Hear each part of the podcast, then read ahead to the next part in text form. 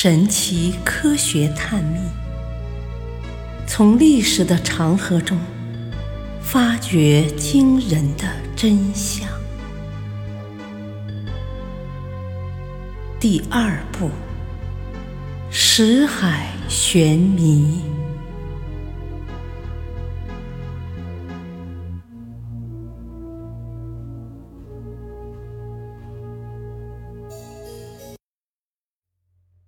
秦朝十二铜人下落之谜。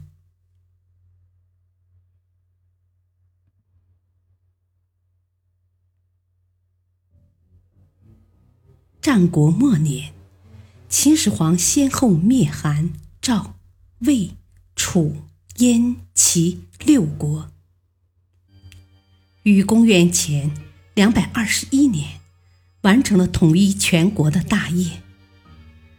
之后，为了巩固政权，秦始皇在原来政权机构的基础上，调整和完善统一中央集权的封建国家机器，建立了一套从中央到地方的严密的统治机构和封建官僚制度。此外，他还采取了一系列措施，其中有一条。就是下令收缴天下兵器，铸成十二铜人，立于咸阳。地理典籍《三辅黄图》对此有明确的记载。营朝宫位于渭南上林苑中，可受十万人。车行久，骑行至，千人唱，万人和。萧峰迪以为盎人十二，立于宫门。对于铜人的大小，史书也有诸多记载。各重二十四万斤，有大人长五丈，足履六尺，皆宜敌服。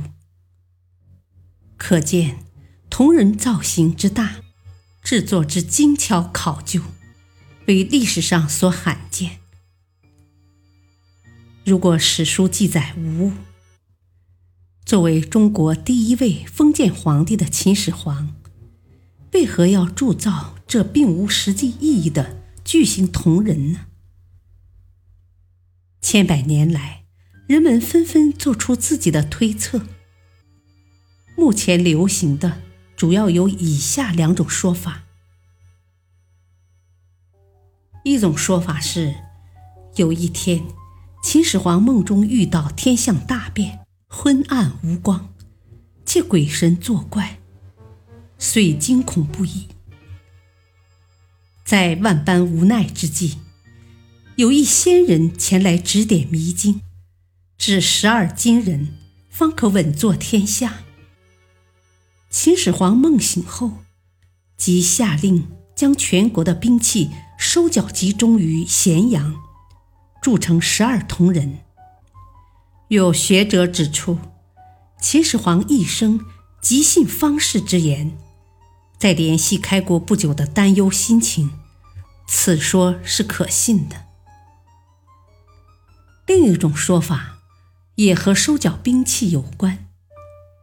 秦始皇在统一全国后，始终在忧虑和思考如何才能长治久安。是江山传之万世的问题，而要坐稳天下、江山永固，首先要解决的一个问题就是应该收缴和销毁流散在民间的各种兵器。关于这一点，同样有一个传说：一天，秦始皇在群臣陪同下观看舞蹈《水火流星》。和各种杂耍，正在兴高采烈之时，忽见一对杀气腾腾、手执刀剑干戈的武士上场表演。秦始皇见了，忽地触动了心病，于是日思夜想，寝食难安。这时候，正逢临洮农民送来一条消息，说是见到了十二个巨人。当地还盛传一首童谣：“渠去衣，显于金；百邪避，百瑞生。”秦始皇听后正中下怀，情绪为之一振。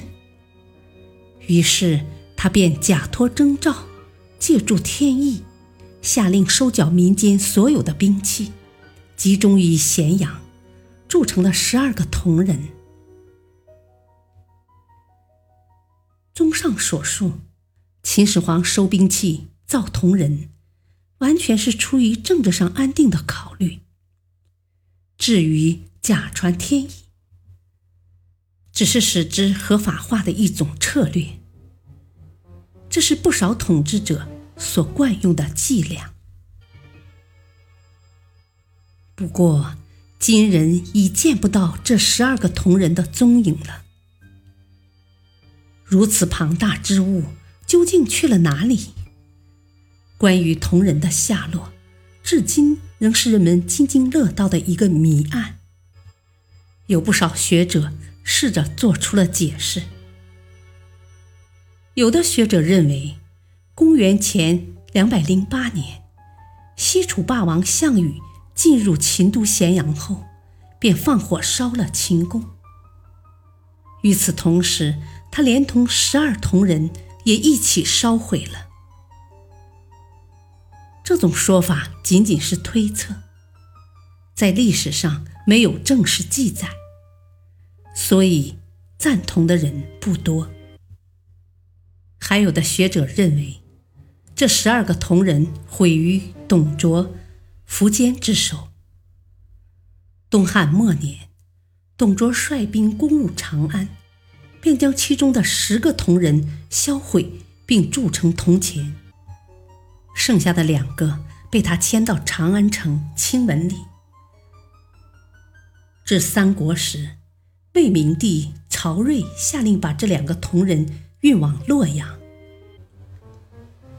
当工匠运到逆城时，由于铜人太重，难以搬运，而终止了运行。到了东晋十六国时，后赵的石继龙又把这两个铜人运到邺城。到了前秦的苻坚统一北方后，这两个铜人终被运回长安销毁。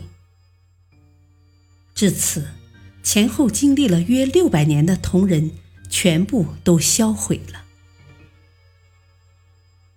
但也有学者持不同意见。认为十二铜人并未被销毁，因为他们是秦始皇生前喜爱之物，所以在秦始皇陵建造好之后，被当作随葬物品，葬在了秦始皇陵中。到底哪一种说法准确呢？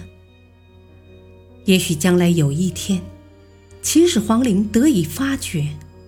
这一千年悬案，才能大白于天下。